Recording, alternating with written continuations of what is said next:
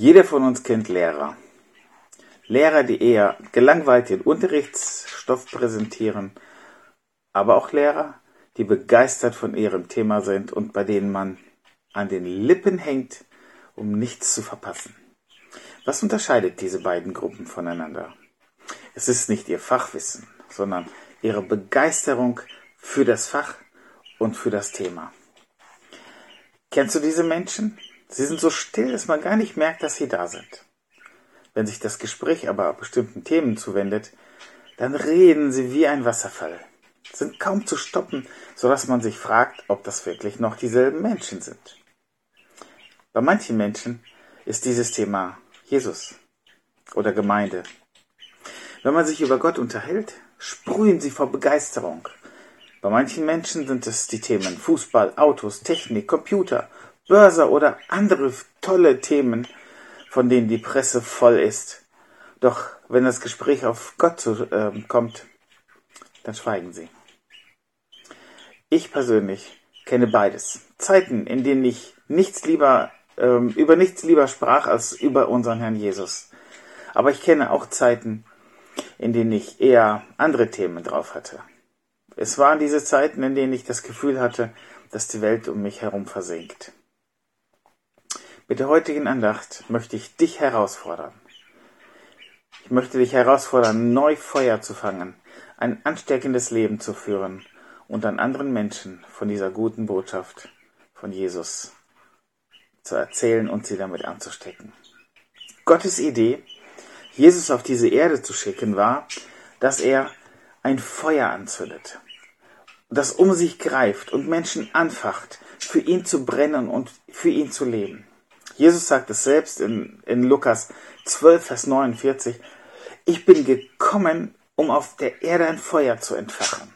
Wie froh wäre ich, es würde schon brennen. Doch es war noch nicht so weit. Er war noch nicht gekreuzigt. Dieser Startschuss, der Funke, war noch nicht da. Und dann hat er diesen Funken entfacht, hat Menschen mit der Botschaft angesteckt. Und ab dann sollte diese Botschaft durch seine Jünger, seine Leute, verbreitet werden. Als Jesus am Ende seines Wirkens zum Himmel auffuhr, gab, es, gab er seinen Nachfolgern einen Auftrag. Er sagte, geht hin in die Welt, verkündet das Evangelium allen Völkern. Das war sein Ziel.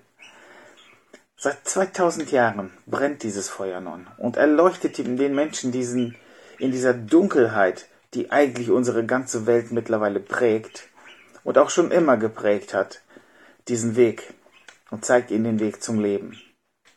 Wenn wir von Leuchten sprechen, dann denken die meisten von uns vermutlich an irgendeine LED-Taschenlampe, Scheinwerfer oder ja, jetzt mit der WM sogar vielleicht an Flutlichter auf, am Fußballstadion. Doch in der Zeit der Bibel war Leuchten immer mit Brennen verbunden. Was nicht brannte, leuchtete nicht. Doch wer leuchten will, muss brennen. Wer nicht brennt, kann nicht leuchten.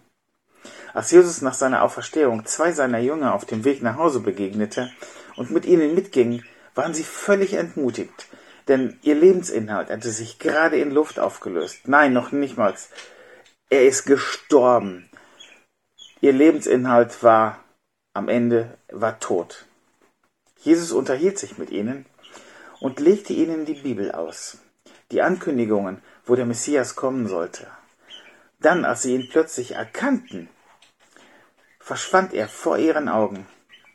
Er, und sie sprachen zueinander, brannte nicht unser Herz in uns, als er mit uns redete auf dem Weg und uns die Schrift öffnete.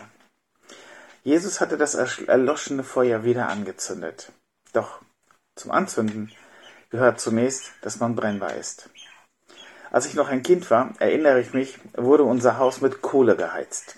In unserer Küche stand ein Herd, der das ganze Haus mit Wärme versorgte, und so mussten wir uns immer mit Kohle eindecken, damit es warm war.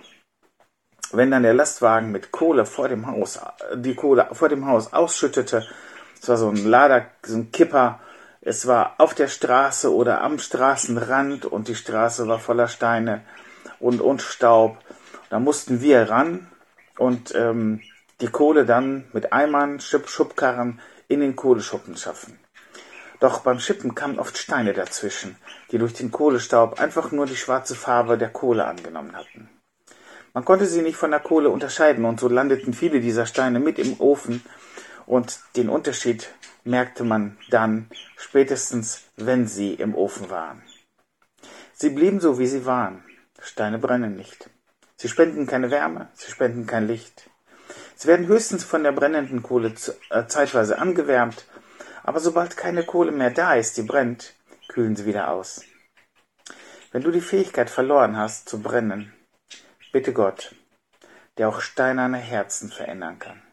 Er hat die Fähigkeit, die, dich brennbar zu machen. Jesus spricht, siehe, ich mache alles neu. Er hat diese Fähigkeit. Wenn du die Bibel liest, kann Gott dich anstecken. Wenn Jesus dir klar macht, was die Schrift sagt, fängst du Feuer, so wie es bei den beiden Jüngern aus Emmaus war. Gott kann Glauben schenken. Gott kann dich wieder anstecken. Gott kann dich wieder zu einem brennbaren, glühenden Menschen machen, der diese Botschaft weitersagt. Bei dem bekannten Südamerika-Missionar Jim Elliot, den wohl die meisten kennen, ähm, äußerte sich das folgendermaßen. Er betete genau dafür, nämlich Herr, zünde an den toten Reisighaufen meines Lebens. Gib, dass ich aufflamme und für dich verbrenne. Verzehre mein Leben, denn es ist dein. Ein beeindruckendes Gebet.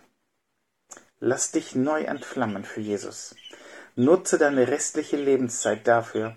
Sein Wort hat die Fähigkeit dazu, dich anzustecken, zu brennen und andere Menschen anzustecken. Sei kein Stein, denn Steine brennen nicht.